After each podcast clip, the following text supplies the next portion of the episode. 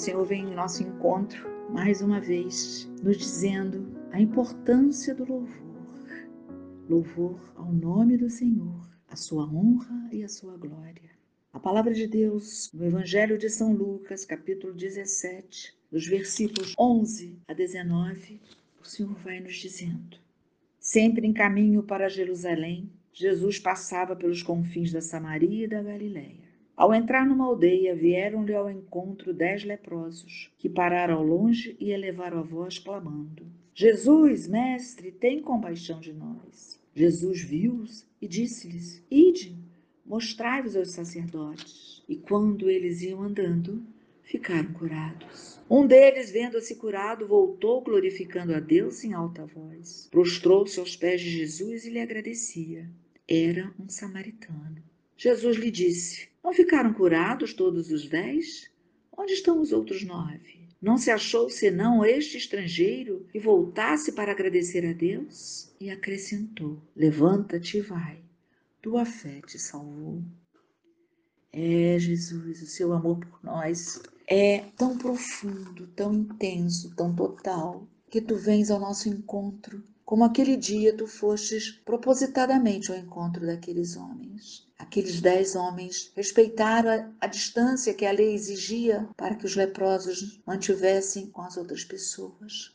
Eles ajudavam-se uns aos outros, porque, abandonados por todos, eles andavam em grupos, carregavam muita dor, carregavam o fardo pesado da discriminação. Naquele dia, encontrando Jesus, eles lançaram um pedido dramático e comovente.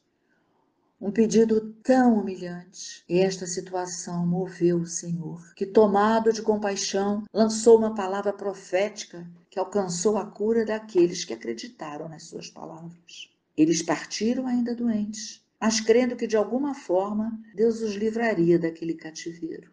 Jesus conhecia a ingratidão humana mas demonstrou seu descontentamento com o procedimento dos nove. Jesus sempre rendeu graças ao Pai. Aquele homem, um samaritano, agradecido, prostrou-se e adorou.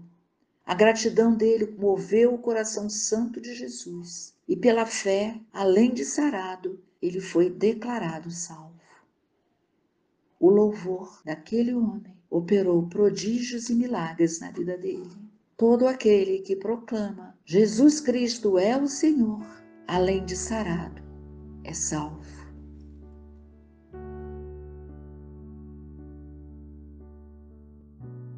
Jesus amado, Jesus querido, vitorioso é o teu nome sobre toda a terra. Sempre, Jesus, o Senhor rendeu graças ao Pai. Em todos os momentos, Senhor, o Senhor rendeu graças ao, ao Pai. E isso é para nós um exemplo, Senhor.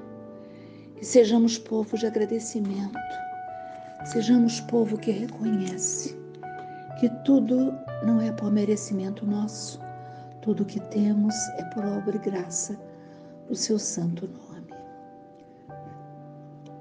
Muitas vezes, meu Senhor Jesus, nos dobramos em súplicas, nos dobramos em reclamações, em lamúrias.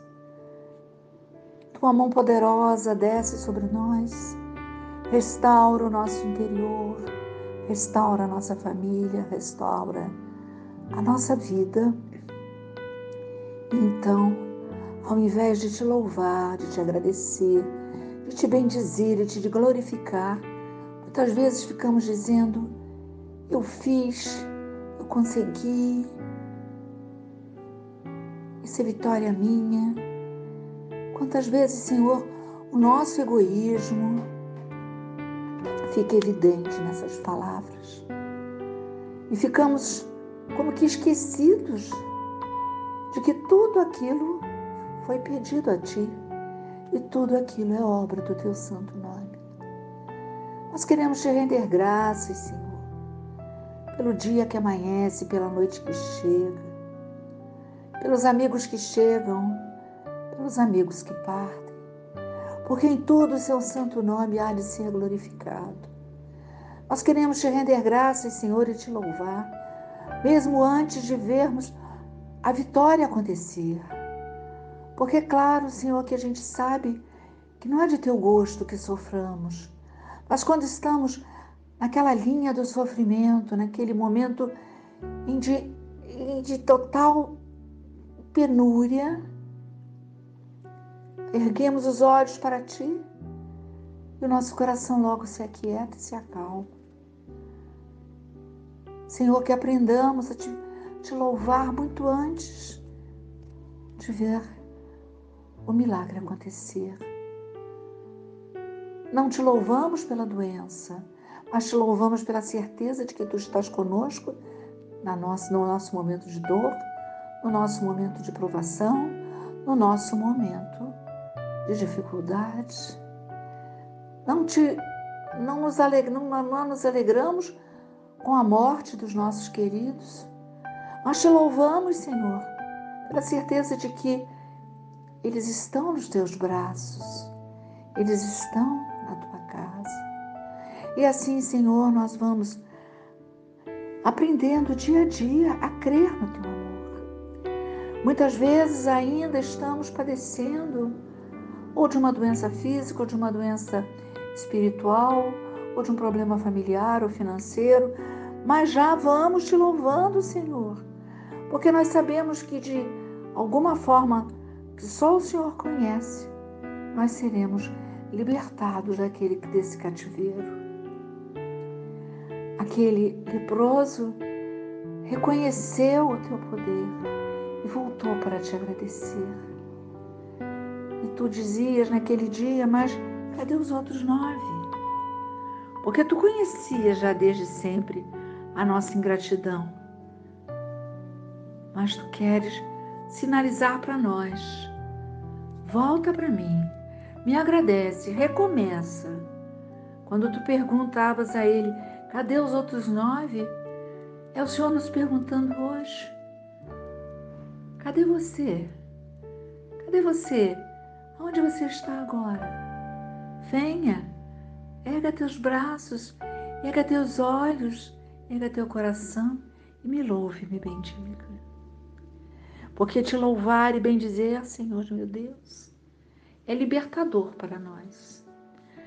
Quantas vezes carregamos fardos tão pesados que não foram autorizados por ti, mas que fomos pegando pela vida? Se ao invés de reclamarmos, reclamarmos, reclamarmos, pararmos e dizermos: Senhor, eu não estou sabendo o que está me acontecendo, mas eu te louvo, te bendigo, te glorifico, porque eu sei que o Senhor está comigo e que esses fatos que são inúteis serão jogados fora. E aí nós vamos percebendo que essa nossa atitude de abandono, de entrega em tuas mãos, move o teu coração.